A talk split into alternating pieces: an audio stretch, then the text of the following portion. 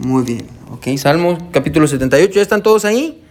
Amén. Voy a preguntar una vez más por qué andan dormidos. ¿Ya están todos ahí?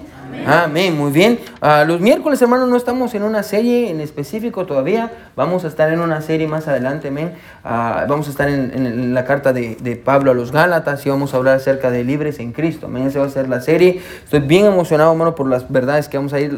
Mano, le animo que desde ya esté leyendo Gálatas, amén, en su lectura bíblica. Y, si usted no tiene una lectura bíblica, lea Gálatas, hermano. Y es una carta preciosa que habla de, de nuestra libertad en Cristo. Ah, pero mientras tanto, hermano, todavía no, no siento que Dios me ha guiado a que comencemos y hay muchos sermones que yo quiero predicar, a que Dios me ha hablado y este es uno de ellos. no, no lo voy a predicar por algo en especial, ya lo tenía en mi, en mi schedule de, sermones, pero es algo que yo creo que todos necesitamos. Amén. Si usted agarra este sermón, hermano, y usted lo aplica, yo estoy convencido, hermano, que usted va a tener un caminar cristiano con Dios exitoso. Amén. Porque yo he visto gente salir por esto que vamos a ver hoy. Mucha gente salir. Así que vamos, vea conmigo ahí Salmo capítulo 78. Ah, si ya está ahí, hermano, ah, aparte su lugar ah, y vaya conmigo a, la primera de Corintios. Aparte su lugar en el Salmo 78 porque ahorita vamos a regresar. Y después vaya conmigo al Nuevo Testamento, a la primera carta de los Corintios. Amén. Pablo le está escribiendo a la iglesia en Corinto. Así que vaya conmigo a la primera carta de Pablo a los Corintios. 1 Corintios capítulo 10. Vamos a leer 1 Corintios 10. No, no vamos a, regresar aquí al final del sermón, así que solo quiero que leamos esto, pero porque yo quiero que tengamos un versículo en nuestras cabecitas. Amén. Ah, y como le digo, eh, voy a citar este pasaje así usted lo tiene fresco. 1 ah, Corintios 10. Ahora, en 1 Corintios 10, hermano, encontramos a Pablo exhortando a la iglesia en Corinto, amén, a, no seguir el ejemplo del pueblo de Israel. Es, básicamente es eso, es Pablo diciendo a, a la iglesia en Corinto, no sigan el ejemplo de la iglesia de la iglesia, perdón, de, Israel, cuando ellos estuvieron en el desierto, amén. Ah, y, en el versículo 5, capítulo 10, versículo 5, habla acerca de que Dios no se agradó de ellos. En el versículo 7 le dice, no sean idólatras como el pueblo de Israel. En el versículo 8 le dice, no sean fornicarios como el pueblo de Israel. Y después tenemos el versículo 9. Y yo quiero que miremos el versículo 9, 1 Corintios 10, 9. Miren lo que dice. Vamos a leerlo todos juntos a la cuenta de 3, ¿sí? 1, 2 y 3. Ni tentemos al Señor como también algunos de ellos le tentaron y perecieron por las serpientes. Amén. Tentar a Dios. ¿Qué es eso de tentar a Dios? Ahora, pierda su lugar aquí, no importa, hermano, no vamos a regresar, pero solo quiero que se quede con ese concepto de tentar a Dios. El pueblo de Israel, dice Pablo, tentó a Dios. ¿Qué es tentar a Dios? O vaya conmigo al Salmo 78. Ahora, el salmo que les dije que, que, que, regresara. Salmo 78. Ah, ahora, hermano, vamos a considerar todo el Salmo 78, son 72 versículos, no nos vamos a ir versículo por versículo, no se preocupe, vamos a verlo desde una, desde una, de una perspectiva más amplia, más general, amén, pero vamos, vamos a ver la verdad de todo el pasaje. So, miren qué dice el Salmo 78, vamos a leer los primeros 10 ah, versículos. So, yo sé que están parados, hermanos. No se preocupe, ahorita van a pasar sentados una media hora.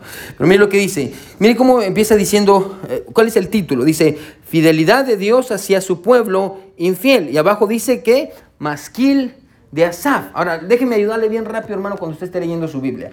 Ah, ¿Qué es esto de salmos masquil? ¿Cuáles son los, los, los salmos masquil? Ahora, los salmos masquil, hermano, ah, tienen como propósito Regularmente los salmos tienen como propósito que alabemos a Dios, amén. Ayudarnos a, alabar a Dios, llevarnos a adorar a Dios. Ese es el propósito de muchos salmos. Ahora, pero los salmos masquil, hermano, no son así. El propósito de los salmos masquil no es llevarnos a adorar a Dios. Su propósito, ponga atención, ah, es, es un propósito de contemplación o nosotros decimos un propósito didáctico. ¿Qué quiere decir eso?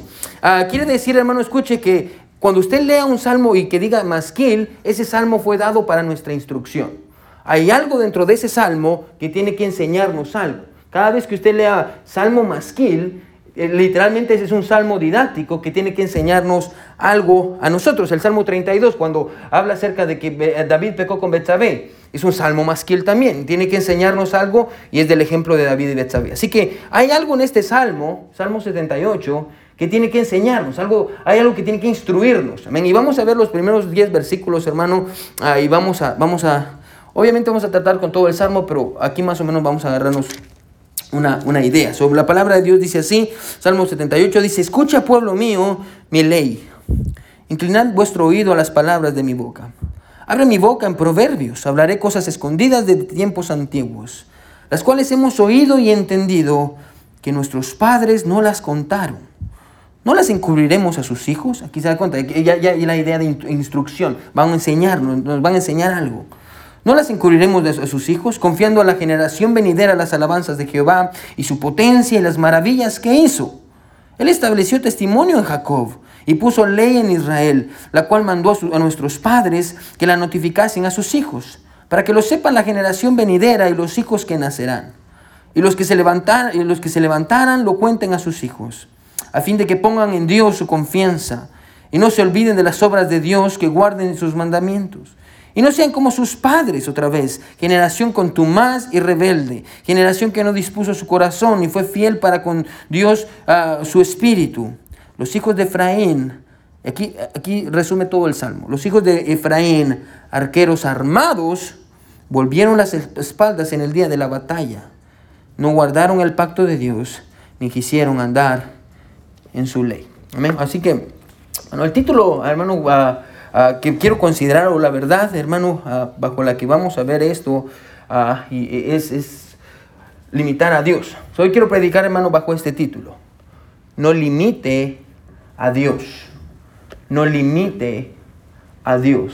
¿Limitar a Dios? Sí, la Biblia enseña eso. Y vamos a ver, hermano, un pecado, hermano, que tal vez usted no había visto, pero yo creo que ponga mucha atención. Sí, so, una vez más, no comete el error, hermano, de limitar a Dios. No limite a Dios. Vamos a orar. Mi buen Dios que estás en el cielo, ayúdanos, Señor, a poder humillarnos delante de ti, a poder, mi Dios, buscar tu rostro. Señor, quita la incredulidad de nuestros corazones, mi Dios, para que pueda alumbrar tu luz, tu amor, tu corazón, Señor, y te amamos mucho, Dios. Úsanos en esta hora, ah, Señor, háblanos, ah, mi Dios, y me escondo detrás de tu cruz, para que tú puedas ser enaltecido, mi Señor, y no yo. tus manos de amor ponemos todo, en el nombre de Jesús oramos, amén y amén. Pueden sentarse todos, hermanos, gracias. No limite a Dios, amén, no limite a Dios.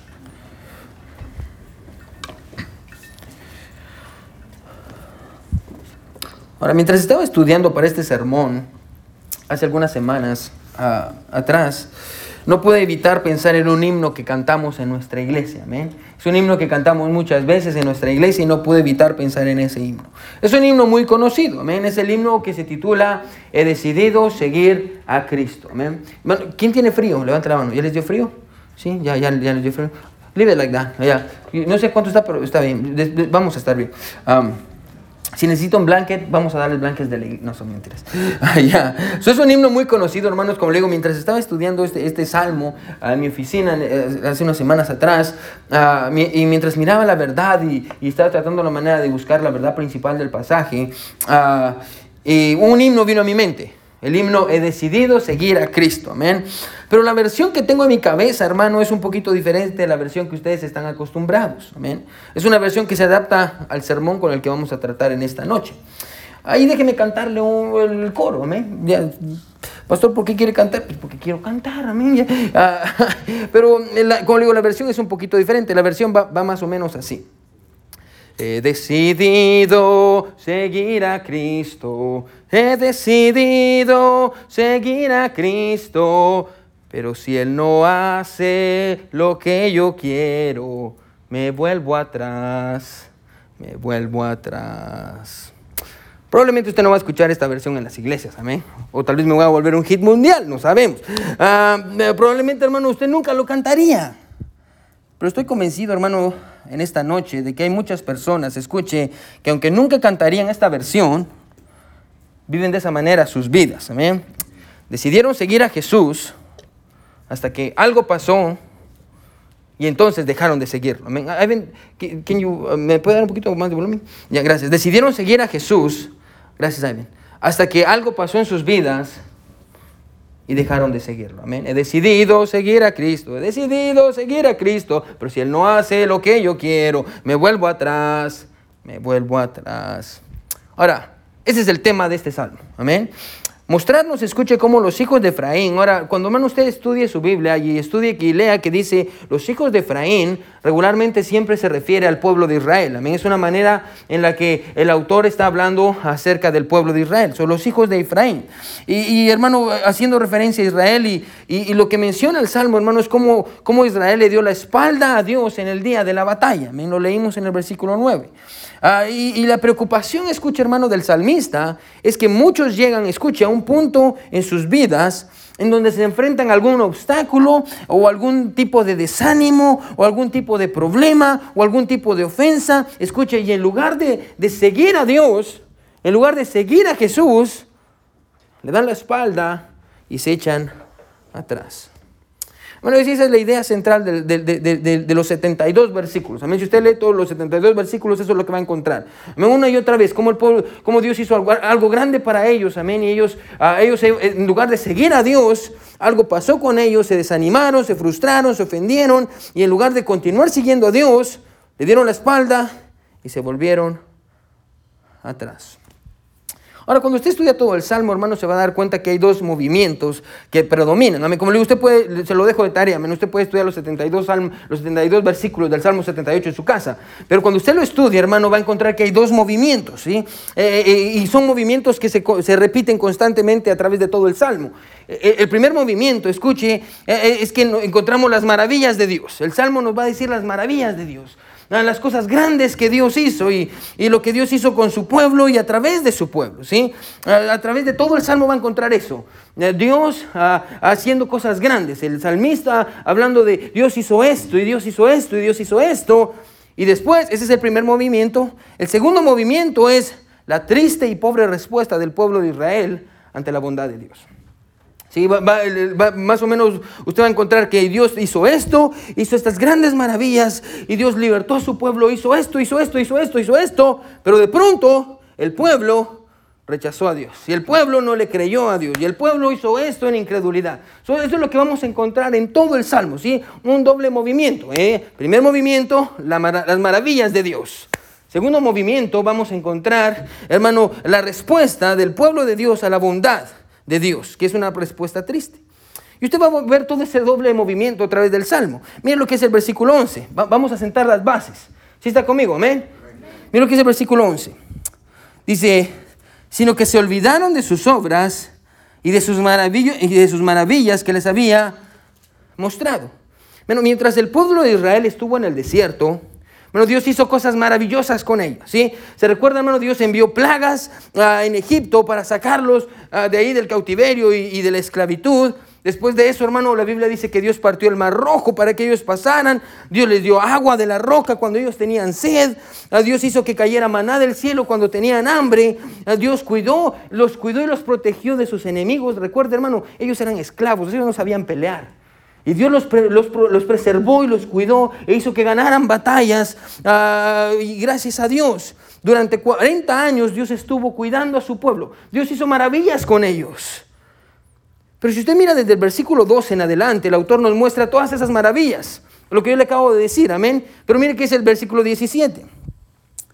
Pero aún, escuche, versículo 17, pero aún volvieron a pecar contra él, rebelándose contra el Altísimo en el desierto. ¿Qué encontramos? Eh, primero, las grandes maravillas de Dios y después la segunda cosa que encontramos es el pueblo se rebeló. Amén, no quiso ah, seguir a Dios, se rebeló contra Dios.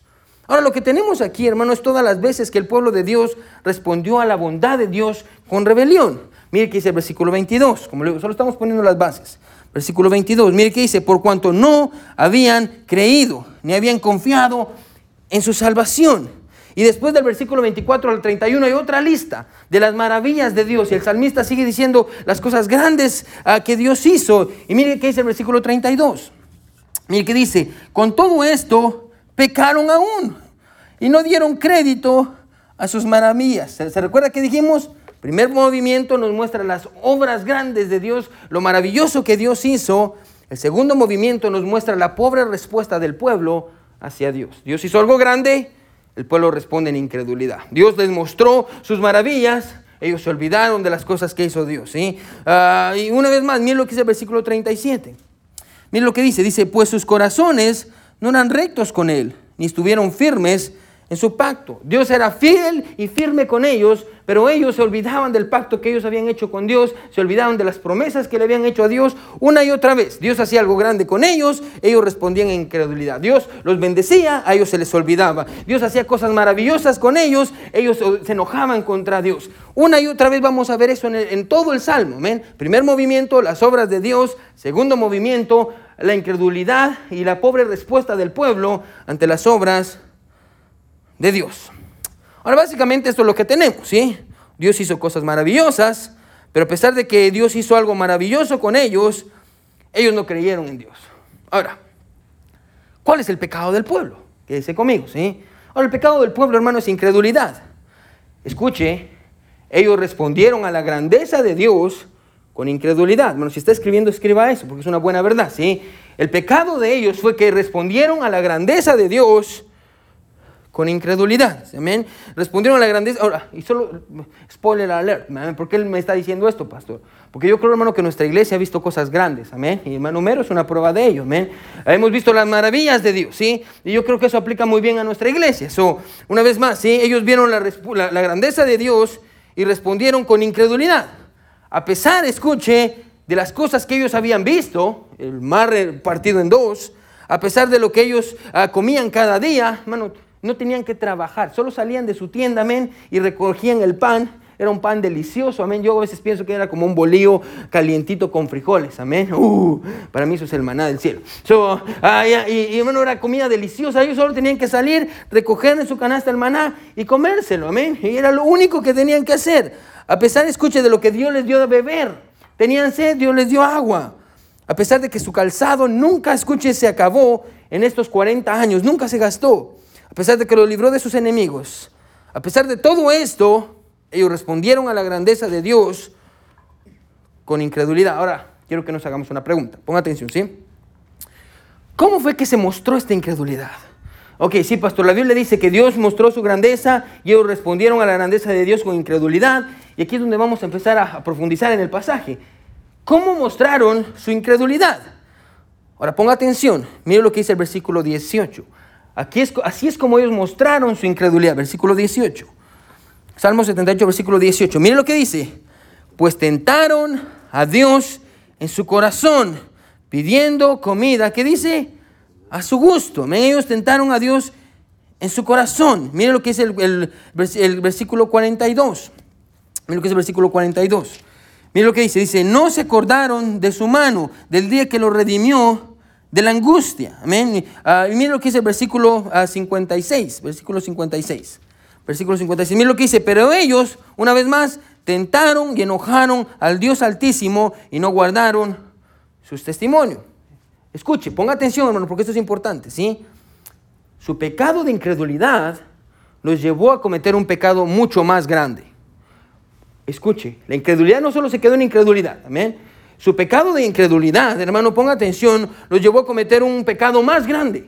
¿Cuál es ese pecado más grande? Los llevó a tentar a Dios. Su pecado de incredulidad los llevó a cometer un pecado más grande. Hermano, ¿cuál fue ese pecado más grande? Tentar a Dios. Sí, esa incredulidad los llevó a un nuevo nivel. Ah, bueno, porque a veces pensamos, ay, pastor, si no tengo fe, y ahorita vamos a ver más, vamos a aplicarlo en nuestras vidas, pero ah, si no tengo fe, pastor, así se va a quedar. No, ese pecado los llevó a un pecado más grande Escuche que fue tentar a Dios. Ahora, la pregunta que nos vamos a hacer es esta. ¿Qué es tentar a Dios? ¿Cómo se tienta a Dios? Amén. Ah, ¿Cómo mm, Dios puede ser tentado? Ahora, tal vez, hermano, si usted ha leído su Biblia, hermano, lo que le venga a la mente es Santiago 1.13, amén, donde dice que Dios no puede ser tentado por el mal, ni Él tampoco tienta a nadie, amén. A, a propósito, bien sencillo, hermano, las tentaciones vienen de Satanás pone las tentaciones y usted cae por sus concupiscencias o sus deseos. Amén. Dios no pone tentaciones. Amén. Dios prueba a las personas. Amén. Dios prueba a las personas. Ah, pero Dios no tienta a nadie. Y aparte de eso, Dios tampoco puede ser tentado por el mal como nosotros somos tentados por el mal. Por ejemplo, yo, ah, hoy, sin ir más lejos, hoy en el lunch, amén. Y yo estaba ahí en la cafetería, en el hospital, y fui a servir la comida, y, estaba ahí, y, las, las, jovencitas que trabajan en la cafetería saben que me tienen que dar algo verde siempre, si no la hermana se enoja conmigo. Entonces, siempre buscan que le damos verde, amén. Ah, y porque siempre tengo que comer healthy. Aunque no hago caso muchas veces, amén. Entonces, y, después ah, vi que tenían cookies, tenían galletas. ahí está la tentación, amén. Galletas verdes, no, no se me Y tenían galletas, amén. Y yo ya llevaba a sweet potatoes, que es algo dulce, y estoy como, y ya estaba a punto de sucumbir a la tentación. Iba a pedir cuando la muchacha se me queda viendo y me dice, no. Yo digo, ok, está bien. Casi que se envía a mi esposa, amén. Son no comí cookies, amén. Las tentaciones, sí, es, es ah, la tentación, hermano, lo inclina a hacer algo malo, amén. So, cuando pensamos en tentación, muchas veces no nos vienen cosas buenas. Ahora, Dios no puede ser tentado por el mal. Ahora, pero este no es el tipo de tentación que el pasaje está hablando, ¿sí? No está hablando acerca de Dios siendo tentado por algo malo, está hablando de algo diferente. Ahora, para poder entender, y quiero que ponga mucha atención, hermano, porque si no entiende estos ejemplos no va a entender el sermón. Para poder entender de qué tipo de tentación está hablando este pasaje, es necesario que recordemos dos de las tentaciones más famosas en la Biblia. Amén. Dos de las tentaciones más famosas en toda la Biblia. La primera, está, no vaya ahí, se lo voy a decir en Mateo 4, es la tentación de Jesús por Satanás. Satanás tentando a Jesús.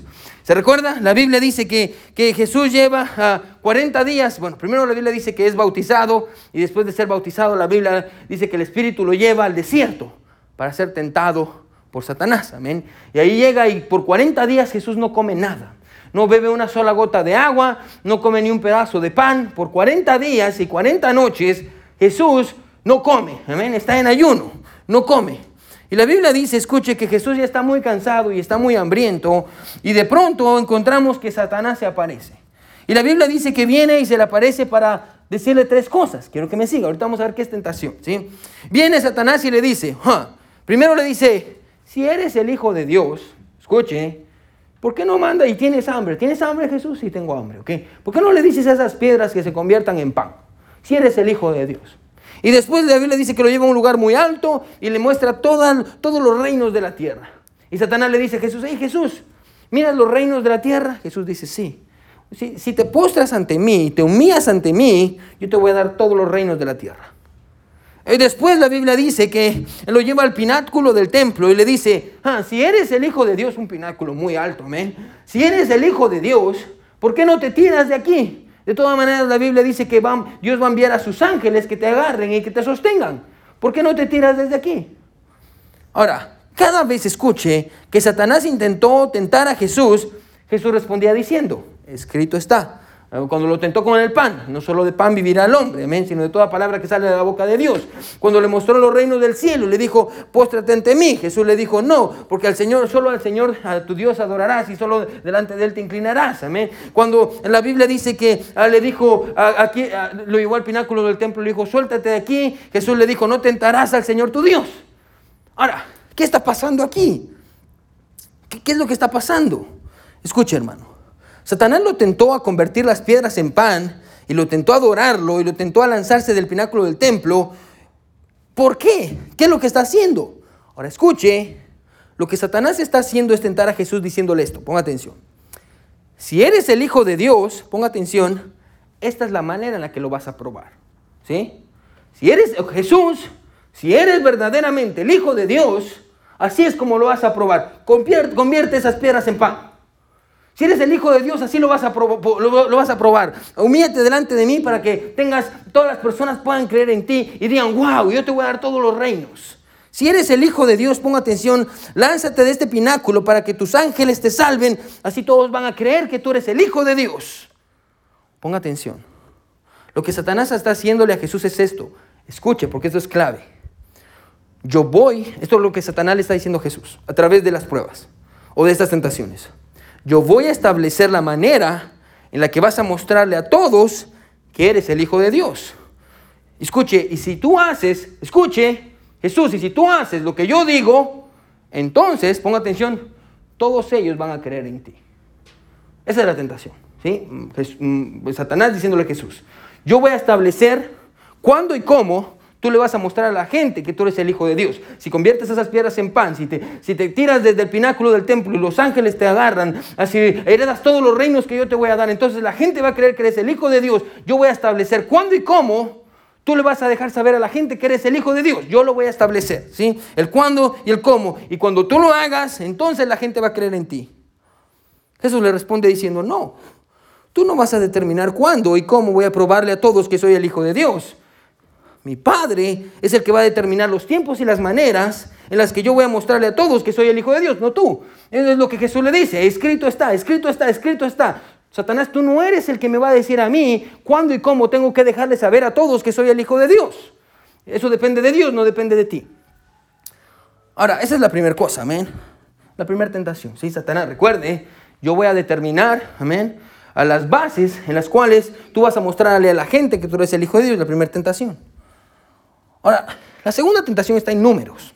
Números 20 y 21. Se lo dejo de tarea para que lo lea cuando llegue a su casa, ¿sí? Números 20 y 21. El pueblo de Israel, hermano, va... Eh, cuando usted llega a números 20 y 21, el pueblo de Israel ha estado vagando en el desierto por 39 años. Están a un año de entrar a la tierra prometida. Vamos a un lugar con todo esto, hermano. Si no le estoy diciendo cosas random, ¿sí? Vamos a un lugar con todo esto. El pueblo de Israel está vagando en el desierto ya por 39 años. Están a un año de entrar a la tierra prometida y la Biblia dice que están a solo un año de llegar. Y la Biblia dice que están desanimados. Amén. El pueblo de Israel está desanimado, está cansado. Ah, al final del capítulo 21, el pueblo de Israel está enojado con Dios, está enojado con Moisés, está enojado con todo el mundo. Y están tan enojados que lo que dicen es, vamos a sacar a Moisés y vamos a traer un líder nuevo que nos ayude a regresarnos a Egipto porque ya no soportamos. Están a un año, 39 años han dado vueltas en el desierto, están a un año de llegar y ya están desanimados, ya no quieren nada. Y dicen, Dios quiere que nosotros muramos. Dios, por eso Dios nos tiene aquí ahora. Bueno, si Dios quería que ellos murieran, no le hubiera tomado 39 años, a menos hubiera matado un ratito. Ah, pero si Dios no nos quiere. Ahora, cuando usted lee, hermano, el capítulo 20 y 21, hermano, de números, escuche, cuatro cosas están pasando. Póngame, atención, ¿sí? La primera cosa que encontramos es que el pueblo se queda sin agua otra vez. Solo póngase en los zapatos del pueblo de Israel, ¿sí? Se quedan sin agua otra vez. Oh, men, no tenemos agua para tomar y, y, están cansados y tienen sed y otra vez no tenemos agua. Y la gente empieza a decir, ¿cómo es posible que llevemos 39 años aquí en el desierto y una y otra vez sigamos sin agua? Eh, se quedan sin agua y están desanimados porque no tienen agua. La segunda cosa que pasa es que la Biblia dice que en la dirección que ellos iban para llegar a la tierra prometida tenían que pasar por la tierra de Edom. Ahora, yo no sé si usted sabe quién es Edom, o, pero los edomitas, hermano, eran los primos de los israelitas. Los edomitas venían de Esaú, amén. Y Israel venía de Isaac. Eh, de, de, Esaú venían todos los edomitas. eran primos de los israelitas, hermano. Y se odiaban. Hermano, de hecho, si usted quiere saber más de Abdías, ahí de los profetas menores, ahí explica más de esto. Ah, pero se odiaban. Amén. Los edomitas y los israelitas se odiaban a muerte. Eran primos y se odiaban. Entonces el pueblo de Israel tenía que cruzar para llegar a la tierra prometida por la tierra de Edom. Y los edomitas, que eran sus primos, en lugar de decirles, pasen por aquí, les dijeron, si ustedes ponen un pie aquí, nosotros les vamos a declarar la guerra y los vamos a matar a todos. Entonces ellos, pudiendo pasar en línea recta, tuvieron que rodear. Una vez más están enojados y están desanimados. Ay, sí, ¿por qué? ¿Por qué Dios no nos ayuda a cruzar? Es si tan fácil que era. ¿Por qué Dios no lo hace? I, change my... ¿Por qué Dios no hace eso? están desanimados. Thank you, Good job. Ah, están desanimados porque pudieron haber cruzado, pero no podían. esa es la segunda cosa que pasa. ¿sí? Número uno, están desanimados porque no hay agua. Número dos, están desanimados porque los edomitas no los dejaron pasar. Después hay una tercera cosa que sigue pasando en el capítulo 20 21. Y es que Miriam, la hermana de Moisés, se muere. Y no solo se muere Miriam, sino que también se muere Aarón. Aarón era uno de los líderes del pueblo de Israel. Los israelitas lo querían. De hecho, hermano, la Biblia dice que cuando él murió, la gente lo lloró y sufrió por 30 días. Usted lo puede leer ahí al final del capítulo 20 ah, y el principio del capítulo 21. ¿sí? Lloraron por 30 días y estaban de luto por 30 días por Aarón. Estaban decepcionados por lo que pasó con Aarón y cómo era posible que hubiera muerto Aarón. Y, bueno, pero no solo eso, pero hay una cuarta cosa. La, cuarta cosa, ponga atención, hermano, es que. Ah, gracias, ahí Vamos a ponérmelo aquí. Déjenme lo pongo aquí. Ah, muy bien. Ok. Había una cuarta cosa, hermanos. La, cuarta cosa, ponga atención, ah, es que, ah, como si eso no fuera poco, hermano, todo lo que les está pasando. la Biblia dice que se levantó el rey de Canaán, llamado Arad, que les dijo, les voy a declarar la guerra. Ahora recuerden, hermanos, que ellos, ellos, no, eran, eran, esclavos, ellos no sabían pelear. Y, están a punto de entrar a la guerra. Ahora, hermano, yo quiero que nos pongamos... todos ahí en su mente. Imagínense que regresemos en el tiempo, amén. Que nosotros vayamos a donde están ellos. Ellos están a punto de entrar a la guerra, amén. Y nosotros llegamos allá todos ah, para ver qué es lo que va a pasar, amén. Y, si usted y yo tuviéramos esa oportunidad de viajar en el tiempo, a este preciso momento, están a punto de ir a la guerra contra Arad. Y fuéramos al campamento del pueblo de Israel, que está a punto de entrar en guerra. Yo pienso, hermano, y estoy convencido que usted iba a escuchar esto. ¿Qué es eso? Murmuraciones, amén todos murmurando, toda la gente hablando, sí, es que ese Moisés como me cae mal, es que mira lo que está haciendo, no solo nos quedamos sin agua y encima de eso no nos dejaron pasar los edomitas y encima de eso ah, murió Miriam y encima de eso murió Aarón y ahora nos están declarando la guerra, ya no queremos a Moisés, mucho menos a Dios, mejor regresémonos, toda la gente está murmurando. No hay gozo, solo enojo, frustración, dolor, desesperación, desánimo. Y de pronto imagínense, hermano, que usted y yo vamos por ahí y nos encontramos a un hombre Ponga atención, afuera del campamento, sentado en una piedra, amén. Y le decimos, voy, ¿cómo está? Bien, parece que la gente está bien infeliz aquí, ¿verdad? Sí. ¿Qué está pasando? Ah, es que todos estamos enojados con Moisés. Ya no queremos a Moisés. Vamos a hacer un impeachment. ¿amén? Ya, no queremos a Moisés. Estamos enojados con él y ya no queremos a Dios tampoco. Y usted dice, ah, ah, ¿por qué? Y ellos le dicen, escuche, cómo se sentirían ustedes? No tenemos agua.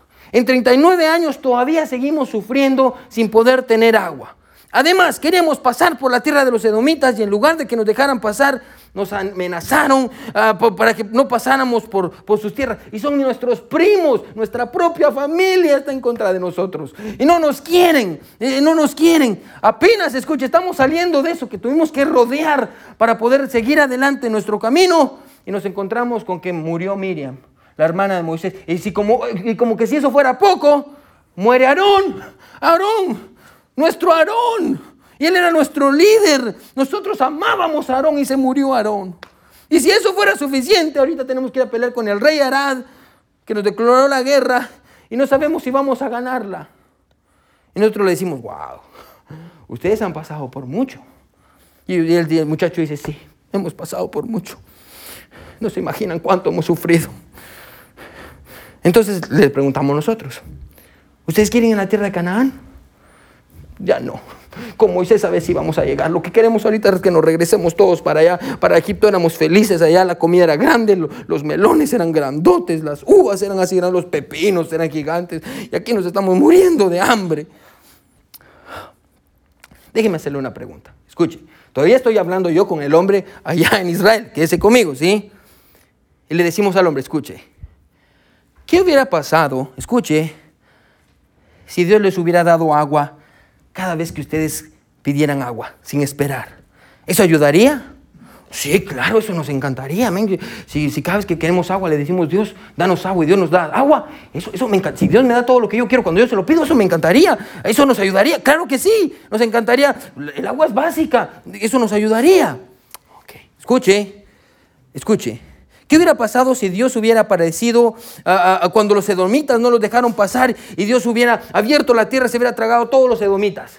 ¿Eso les hubiera ayudado? Oh, claro que nos hubiera ayudado. Hubiéramos pasado derecho y no tendríamos que haber rodeado y encima de eso hubiera eliminado a nuestros enemigos. Amén. Claro que hubiera ayudado eso, nos hubiera hecho sentir mucho mejor.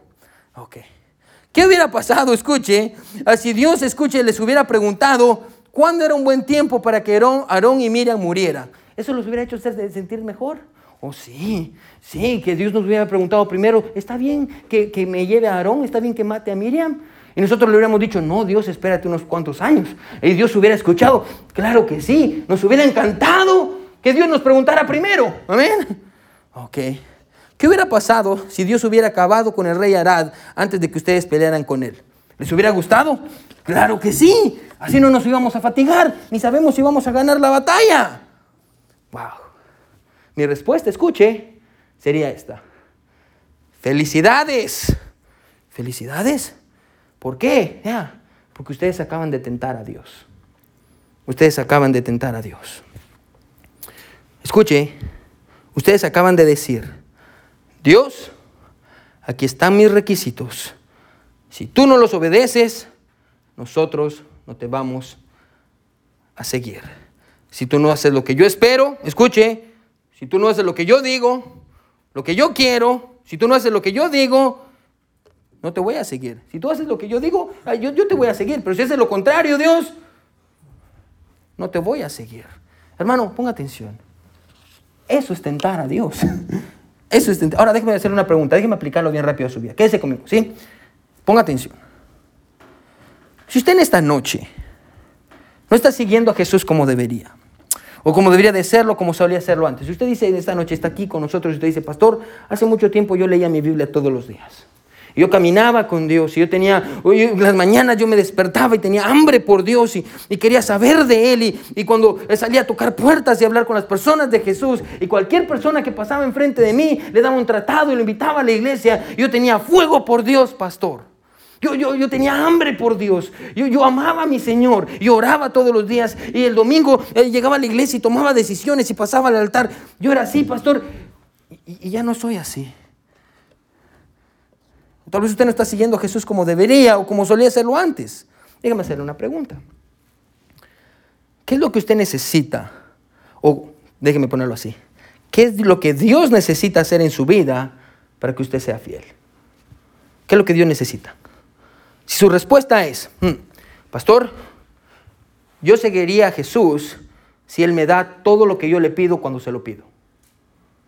Yo seguiría a Jesús. Yo sería fiel en la iglesia, pastor. Si, si Jesús me da todo lo que le pido cuando yo se lo pido. O yo sería bien fiel en la iglesia, pastor. O yo me tendría aquí los miércoles, me tendría aquí los domingos, pastor. Y yo, si quiere que venga a las 10 de la mañana para las clases de la escuela dominical, yo traería a mis jóvenes, hasta invitaría a las personas de todos lados para que vinieran. Si Jesús me da lo que yo pido cuando yo lo quiero. O yo seguiría a Jesús fielmente si Él abriera el camino por donde voy cuando yo quiero pasar. Yo, seguiría a Jesús y Él siempre me dice que sí a todo. Si cuando yo quiero ir por aquí, Él me dice, sí, ve por aquí. Y Él abre el camino y abre, así como lo hizo en el Antiguo Testamento, pastor. Yo seguiría a Jesús fielmente si Él siempre abre el camino para mí. Eh, porque no me gusta eso de que, de que nos cierre las puertas. Eso es como que no va conmigo, pastor. A mí me gusta siempre puertas abiertas. Yo seguiría a Jesús si siempre tengo el camino libre. Yo seguiría a Jesús fielmente si Él me pregunta antes de hacer algo en mi vida, antes de llevarse a alguien que yo amo, si Él me pregunta antes de, hacer algo o permitir algo en mi vida que a mí no me gusta, porque, pastor, yo soy alérgico al dolor. A mí no me gusta el dolor. Y yo, yo, sería muy feliz y seguiría a Jesús si cada vez que Él me va a probar y va a probar mi fe, me pregunta primero para que me prepare. Y si no estoy listo, le digo, Dios, espérate. Y entonces Dios se va a esperar. Así yo seguiría a Jesús. Hoy yo seguiría a Jesús fielmente, pastor si Él me quitara todas las pruebas que hay delante de mí y peleara mis batallas. Hermano, ¿usted entiende que si ese es su pensamiento, eso es tentar a Dios? ¿Eso es tentar a Dios? Bueno, déjeme, no sé si usted, no sé si usted ha agarrado esto. Jesús es Dios. ¿Amén? Él es Señor. La Biblia dice, ¿cómo es posible que la vasija le vaya a decir a su hacedor, ¿por qué me hiciste de esa manera? Hermano, bueno, usted y yo para Dios, hermano, somos polvo. Amén. Somos Amén. Hermano, eh, escuche, Jesús es el Señor, escuche, y el problema es este, que no sé si usted se ha dado cuenta, pero a veces usted y yo le ponemos condiciones. Le ponemos condiciones. Y si ese es su caso, hermano, hay un problema con usted. ¿Cuál es el problema? Ponga atención, miren lo que dice el versículo 41. Estamos en el capítulo 78, recuerde Salmo 78. Miren lo que dice el versículo 41. Salmos 78, versículo 41. Miren lo que dice. Ponga atención, miren lo que dice. Dice, y volvían y tentaban a Dios. Y después, ¿qué dice? Y provocaban al Santo de Israel. Ahora, la palabra provocar, bueno, literalmente, literalmente, si usted la estudia, significa limitar. Limitar. Poner límites. Limitar a Dios. Ahora, ¿cómo usted y yo limitamos a Dios? ¿Cómo es posible que nosotros podamos limitar a Dios? Ahora, cuando busqué la palabra limitar, ¿cuál es la idea en el hebreo de la palabra limitar? Literalmente esto significa, ¿sí? Hacer una marca. Hacer una marca. Ahora, yo estaba pensando en mi oficina, voy, ¿cómo se puede ver limitar a Dios? ¿Qué, es limitar a Dios? ¿Y sabe qué es lo que me vino a la mente? Cuando yo jugaba canicas, amén. Bueno, Ivan, you wanna go back over there? Hay una imagen, ya. Do you wanna do the next? Next. Ah, yo, yo recuerdo, hermano, cuando jugaba canicas. Yo creo que tengo una imagen. Ahí está. Levanta la mano si usted alguna vez jugó canicas o marbles o cinco, ¿sí? ¿Se recuerda? Amén. Ahora, yo no sé si usted era familiar con esto, hermano, pero lo que uno hacía, escuche, ah, básicamente era esto, ¿sí? Hacíamos una, una rueda, amén.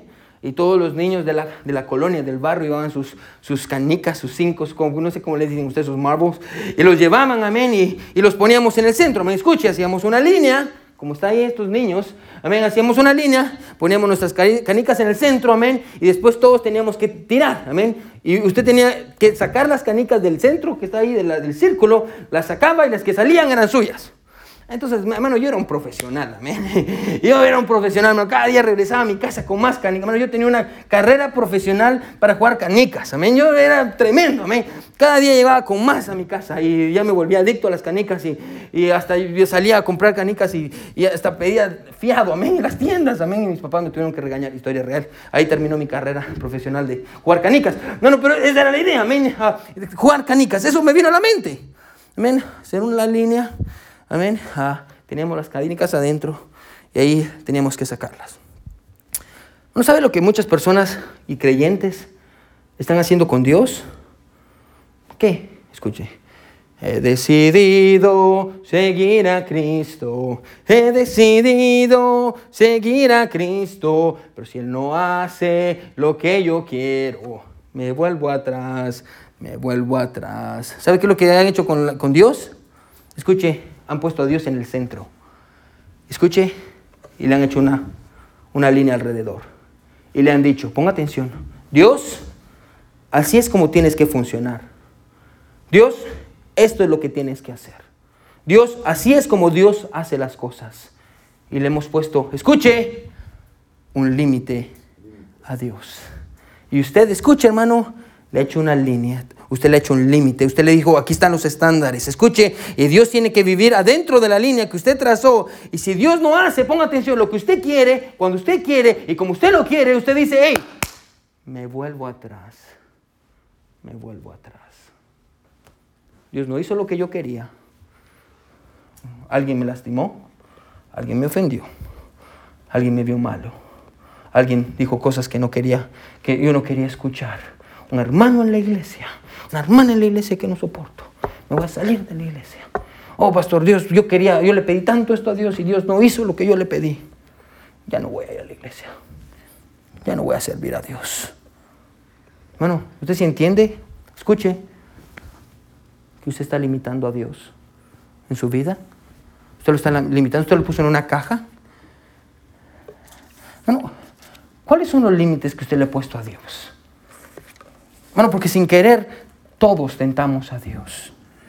Bueno, cuando usted canta, he decidido seguir a Cristo, he decidido seguir a Cristo, he decidido seguir a Cristo, no vuelvo atrás, no vuelvo atrás. ¿Eso es verdad? ¿Eso es verdad? Bueno, no, no le haga un círculo a Dios. No le haga un círculo. Bueno, no limite a Dios. Escuche, hermano, Dios puede hacer con su vida y con mi vida lo que Él quiera, porque Él es Dios. Y por si fuera poco, hermano, escuche, si usted es salvo en esta noche, hermano, Él lo ha comprado. Y cuando lo compró, Él puso el Espíritu Santo dentro de usted. Y Él dijo, usted me pertenece, usted es mío, usted va a hacer lo que yo quiero, cuando yo quiera y como yo lo diga. Amén. Eso es ser cristianos. Eso es ser cristianos, amén. Hermano, no le ponga líneas a Dios, no limite a Dios, hermano, no limite a Dios. No tiente a Dios diciéndole, Dios, si tú haces esto, yo te sigo. Dios, si tú no haces esto, no te sigo. Yo me vuelvo atrás, hermano. No tiente a Dios. Pastor, ¿por qué? ¿Se recuerda lo que leímos en 1 Corintios al principio? 1 Corintios 10, 9. ¿Se recuerda? Tentaron a Dios. ¿Y después qué dice? Y perecieron. Y perecieron. ¿Por qué? Bueno, porque no ha habido un hombre, ni va a existir un hombre que pueda intentar contener a Dios. Porque Dios siempre va a hacer lo que Dios quiere hacer. Bueno, y el problema con esto, escuche, es que cuando usted le pone límites a Dios, esos límites no lo van a dejar ver las maravillas tan grandes que Dios puede hacer. ¿Se recuerda lo que hemos visto en el, capítulo 78? Y Dios hizo esto. Dios partió el mar rojo para ellos. Y Dios, y Dios les dio maná del cielo. y Dios les dio agua que salió de una roca. Y Dios envió plagas. Y Dios los llevaba con una columna de nube ah, en, el día y una de fuego en la noche. Y Dios hizo todo esto. Pero ellos no lo podían ver. ¿Por qué no lo podían ver? Porque ellos decían, ay, pero es que miren cómo estoy sufriendo. Si Dios no hace lo que yo quiero, me vuelvo atrás. Y eso hizo que ellos no pudieran ver todas las cosas tan grandes que Dios estaba haciendo con ellos. Hermano, que Dios nos ayude a todos en esta noche a no ponerle límites a Dios. Hermano, decirle a Dios en esta noche, Dios, tú puedes hacer con mi vida lo que quieras. Yo soy tuyo, Señor. Si me das, bueno. Si no me das, bueno. Si llevo años pidiéndote por algo y me has dicho que no, lo acepto. Dios, yo soy tuyo. Bueno, no limite a Dios. Todos con los ojos cerrados y cabeza inclinada. No limite a Dios.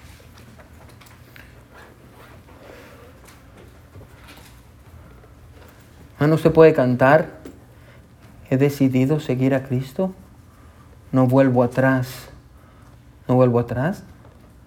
Usted canta, he decidido seguir a Cristo, pero si Él no hace lo que yo quiero, me vuelvo atrás, me vuelvo atrás. ¿Qué necesita hacer Dios para que usted le sea fiel? Bueno, si algo viene a su mente y usted dice, si Dios hiciera esto, yo sería fiel, eso es tentar a su Dios. Eso es tentar a su Dios. Porque usted y yo deberíamos de seguir a Dios sin importar lo que Él haga con nosotros. Porque nosotros somos sus siervos. ¿No qué les dirían en esta noche, pastor? Pastor, Dios me habló. Pastor, han habido veces en mi vida que yo no he seguido a Jesús como tengo que seguirlo. Pastor, y si, sin darme cuenta, Pastor, yo he tentado a Dios. Yo he tentado a Dios. Pastor, ore por mí. Levante su mano si Dios le habló. Gloria a Dios, gloria a Dios, gloria a Dios, gloria a Dios. Gloria a Dios. Gloria a Dios. Bueno, el piano va a sonar. Vamos a ponernos sobre nuestros pies. Bueno, si Dios le habló, hermano, ¿por qué no, por qué no pasa al altar? Todos sobre sus pies, todos puestos sobre sus pies. Bueno, ¿por qué no le dice Dios? Dios, yo te he tentado, Señor. Muchas veces yo he dicho lo mismo que el pueblo de Israel. Si Dios hiciera esto, yo seguiría a Dios. Eso es tentar a Dios. Seguimos a Dios no por lo que Él nos dé o por lo que Él no nos da. Seguimos a Dios porque Él es Dios. Y punto. Por eso seguimos a Dios. Mi buen Dios que estás en el cielo, ayúdanos a todos, Señor, a poder seguirte, Dios. A poder seguirte de la manera en la que tú quieres que te sigamos, Dios. A entender que te seguimos no por lo que me das o por lo que no me das. Te seguimos porque tú eres Dios y tú eres verdad y eres vida y eres el único camino. Eres el único camino, Señor. No hay más. No hay más. Ayúdanos, Señor a no ponerte límites en nuestra vida, Dios, a no limitarte. Gracias, Señor, por todo. Gracias, Dios, por nuestra iglesia, Señor, porque yo creo que es un mensaje que todos necesitamos en esta, en esta noche, Dios. Dios, ayúdanos a todos a no ponerte límites, a sacar, si te tenemos en ese círculo, Dios, a sacarte de ahí. Ayúdanos, Señor, a no cometer el mismo error que cometió el pueblo de Israel. Gracias Padre por todo, gracias por mis hermanos que han tenido bien el venir Dios. Que el Señor los bendiga y que los guarde, Dios. Que bendiga el resto de su semana, Señor, y todas las personas que nos escuchan también. Dios, que tú estés con ellos. Te amamos mucho, en el nombre de Jesús oramos. Amén y amén.